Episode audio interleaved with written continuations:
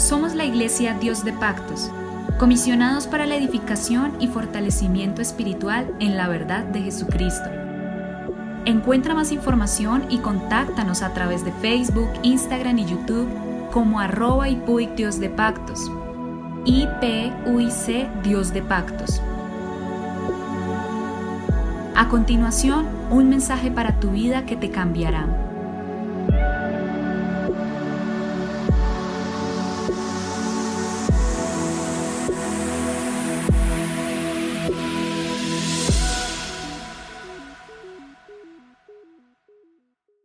El Señor Jesucristo los bendiga. Quisiera predicar hoy algo bien importante que lleva como título Dios en medio de la tormenta o de la oscuridad. La palabra del Señor nos dice en el libro de Génesis capítulo número 1. En el principio creó Dios los cielos y la tierra, y la tierra estaba desordenada y vacía, y las tinieblas estaban sobre la faz del abismo, y el Espíritu de Dios se movía sobre la faz de las aguas. Y dijo Dios, sea la luz, y fue la luz. Y vio Dios que la luz era buena, y separó Dios la luz de las tinieblas. Dios está buscándonos personalmente en lugares que nunca tal vez merecen su presencia. Cuando leemos la historia de la creación en Génesis, normalmente la leemos entendiendo la manera en la cual Dios creó por ejemplo, hacemos preguntas como ¿cuál fue el orden de la creación o cuánto tiempo le tomó a Dios crear el universo? Estas preguntas son importantes, pero desde estos primeros versículos de la Biblia también podemos aprender sobre el carácter de Dios. Los primeros tres versículos de la Biblia dicen claramente lo que hemos leído, que en el principio creó Dios los cielos y la tierra y la tierra estaba desordenada y vacía y las tinieblas estaban sobre la faz del abismo y el Espíritu de Dios se movía sobre la faz de las aguas y dijo Dios sea la luz y fue la luz.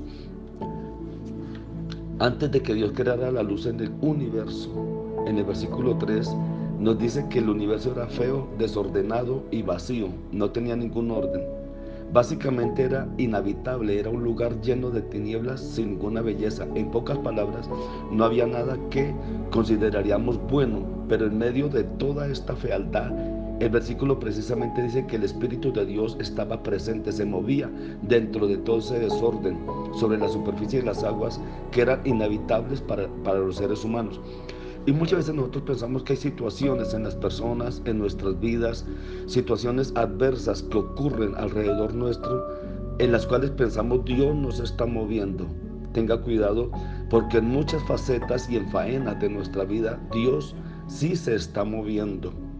Dios se está moviendo. ¿Por qué razón? Porque el amor de Dios y la misericordia de Dios lo llevan a moverse en muchas áreas de nuestras vidas para en medio del caos dar orden, en medio de la oscuridad dar luz y en medio de la destrucción edificar. Dios nunca desecha y siempre está levantando. Él siempre está construyendo, siempre está dando luz en medio de la oscuridad. Mi pregunta es, ¿por qué Dios estuvo presente personalmente en un lugar tan feo, lleno de caos y desorden? Tal vez nosotros nos lo preguntamos, lleno de oscuridad, sin ninguna belleza, sin ninguna cosa buena. Dios no tenía que mostrar su presencia personal. Me imagino que Dios, como un Dios omnipotente, pudo haber creado todo, todo desde lejos sin mostrar su presencia tan poderosa, tan santa, en un lugar tan no merecedor de su gloria. Entonces, ¿por qué Dios estuvo presente personalmente allí?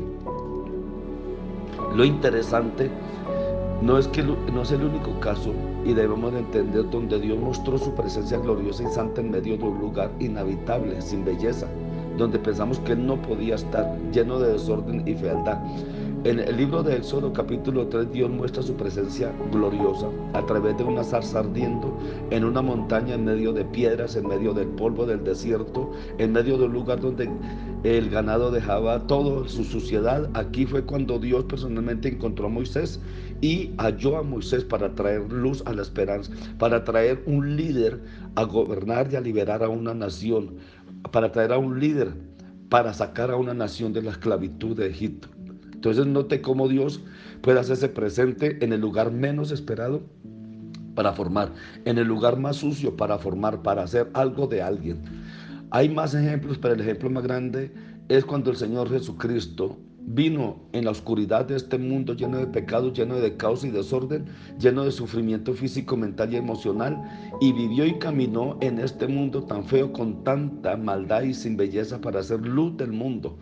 En Juan 1.5 dice que Jesús es la luz que brilla en las tinieblas. Jesús estuvo presente personalmente para brillar la luz de la salvación para nosotros. Podemos ver el patrón. Dios sigue estando presente personalmente en lugares llenos de oscuridad, fealdad y pecado. Este patrón continúa hasta, hasta hoy. Dios, a través del poder del Espíritu Santo, se manifestó y en Génesis 1.2 el mismo Espíritu dijo, sea la luz, el Espíritu.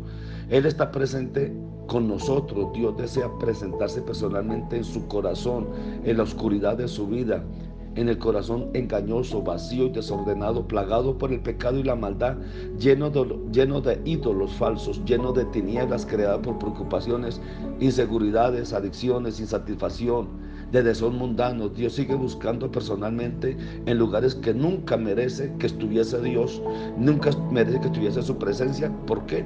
Porque Dios es un Dios lleno de amor y bondad. Dios es un Dios que desea una relación personal. Dios está presente en, en su oscuridad, en su desorden. Dios está presente en su eh, tristeza, en su amargura, porque Dios le ama, porque Dios desea conocer personalmente y desea hacerse conocer y brillar con su luz a través de usted mismo. Se siente preocupado, Dios está preparado. Se siente inseguro, Dios siempre está a su lado. Se siente perdido, Dios es la luz para darle significado a su caminar. Se siente insatisfecho, Dios es la fuente de agua de, de vida. Dios está con usted y está preparado para crear una luz en su vida. ¿Qué hará usted?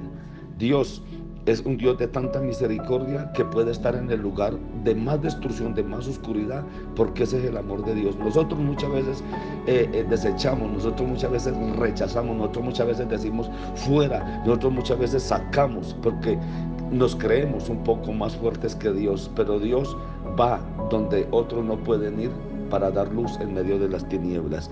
Bendiciones, Dios les bendiga a su pastor Héctor Damián.